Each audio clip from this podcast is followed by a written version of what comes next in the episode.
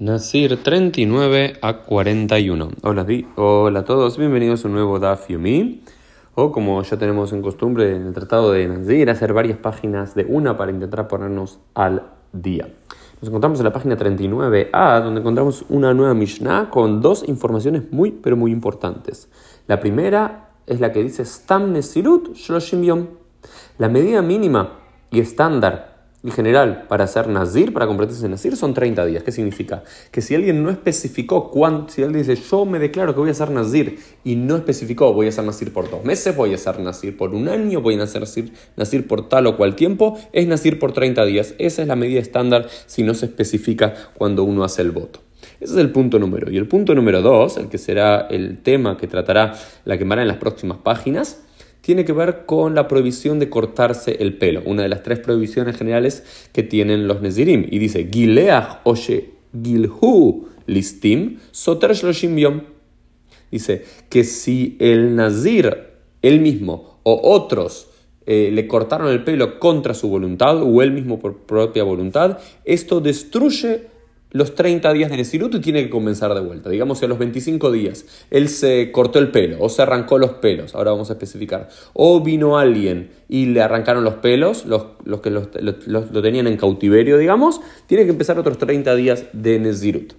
Ben bezug o ben beta'ar o kol sheu hayav. Esto es muy importante, dice, ya sea que se lo recortó con tijeras, con zug, o con ta'ar, que es con una navaja.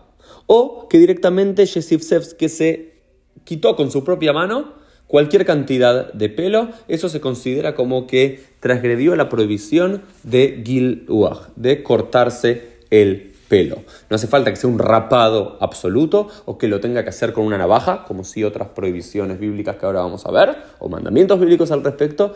Con cualquier cantidad de pelo que se saque con cualquier instrumento, se considera que transgrede aquella prohibición. ¿Sí? Eh, ¿Por qué? Porque dice el concepto general es Kadosh Ye, va a ser sagrado, va a certificarse, Gadel Pera se arrolló, que va a dejarse crecer el cabello. No especifica en la Torah, y de acá sacan los jajamim, que eh, si lo solamente es punible y transgrede si se lo saca con o si se recorta con una navaja. ¿no? con una máquina de afeitar que se asemeja a una navaja. No, puede ser con cualquier cosa, porque el objetivo del nazir es dejarse el cabello largo, ¿no es cierto? eh, pero cuando él completa los días de Nezirut, sí tiene que cortarse el pelo solamente con una navaja. ¿Por qué? Dice, ta'arlo y abor al rollo al mleot. Una navaja no va a pasar por su cabeza, dice el número 6.5, hasta que complete los días de Nezirut. Lo que significa que ajar mleot lote etikaleach el abetar, pero cuando completa sus días sí tiene que afeitarse completamente el pelo y sí lo tiene que hacer sí o sí solamente con una navaja o con una máquina de afeitar que trabaje con una navaja, es decir, tratar de sacar los pelos al ras, no con una tijera. ¿Por qué? Por otra Mishnah que aparece, por otra Braita que aparece en la página 40a, que ya nos dice lo siguiente. Nasir Shetalash miratev sifsef kol sheu no soter el aberrob rosho ubetar. Esta es otra posición de la Tosefta que dice que un nazir solamente transgrede si se, si se arranca o si saca el pelo de un, la gran mayoría del pelo y con una navaja. Pero así no queda la laja, sino que la laja queda como Rabbi Shimon, porque Rabbi Shimon dice que Shem Searot Meakvot Bo, Kach Searot Sotrot Bo. Dice, aunque se saque dos pelos de cualquier forma, igual transgrede la prohibición. ¿Sí? Y así queda la alhaja. Y después dice una Mishnah que traen de Negaim 14.4, citan esta Mishnah y dicen lo siguiente, Shlosham megalhim betidgalhatan mitzvah. Hay tres tipos de personas que tienen que afeitarse y su afeitado es una mitzvah. El nazir, por un lado, cuando completa el periodo de Nezirut y lo tiene que hacer con ta'ar, lo tiene que hacer sí o sí con una navaja. Un metzorah, cuando una metzorah, con una persona que tiene eh, lepra, o esta enfermedad cutánea termine el periodo de purificación, también se tiene que cortar todo el cabello y lo tiene que hacer con una navaja, con un ta'ar. ¿Sí? Y los levim, los levim en números 8, cuando empiezan su periodo de, eh, de ser levim, ¿sí? de que una, también se tienen que arrancar, cortar todos los pelos y afeitarse todo el cabello. ¿Por qué? Porque dice que tiene que hacerlo con un ta'ar, con una navaja, y que si le quedan dos pelos, aunque sea, no cumple con la mitzvah. Entonces, en términos generales, y ahora vamos a llegar a la idea interesante, uno no debería cortarse el pelo con una navaja. ¿Por qué? Porque hay dos mitzvot bíblicas, Baltakif y Baltashit. Baltakif es no hacerse la cabeza, la cabeza redonda, es decir, no pelarse, digamos, no quedarse totalmente calvo en la cabeza o no afeitarse al ras la barba. La primera se llama Baltakif, de Akafá, ¿sí? Akafá significa dejarse eh, los afeitarse los cuatro cor, eh, esquinas del cabello o afeitarse todo el cabello para dejárselo completamente redondo.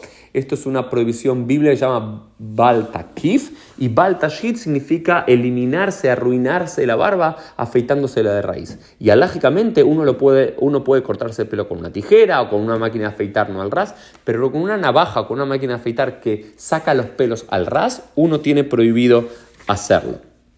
Pero ¿cómo puede ser? Que después eh, cuando uno termina la, la Nezirut, o cuando uno termina, eh, cuando uno se purifica de Metzorah, o los Levim tienen que hacerlo con una navaja, que normalmente uno tiene prohibido hacerlo, por este principio general, este gadol que aparece en la página 41a. Kol makom shatamotze ase belota ase